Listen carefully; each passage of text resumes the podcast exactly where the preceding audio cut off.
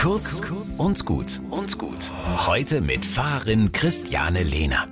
Im vergangenen Herbst tauchten in der Ukraine Graffitis auf Häuserwänden auf.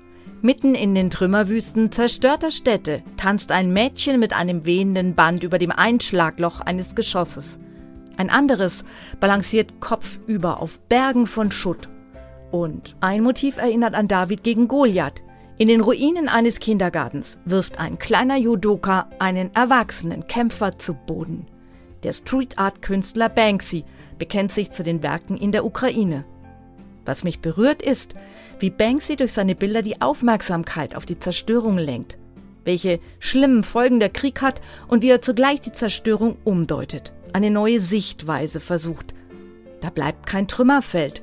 Die Zerstörung hat nicht das letzte Wort. Deswegen sind diese Graffitis eine Botschaft, überall dort, wo zerstört wird.